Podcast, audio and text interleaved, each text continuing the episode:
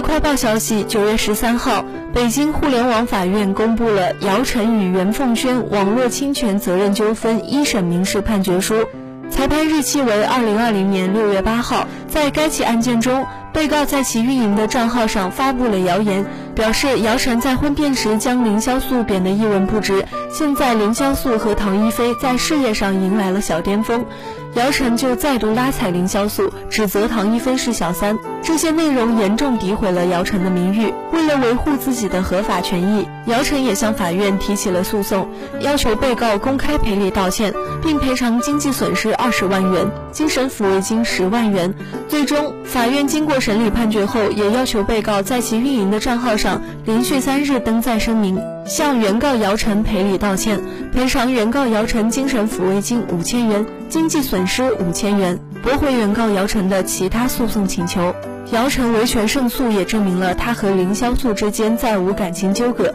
如今已经各自安好。其实唐一菲在去年重开个人账号时就已经连发数条微博，对此做出了澄清。希望大家都可以更多的关注他们的作品，以讹传讹也只会给自己和他人的生活及工作造成不必要的影响。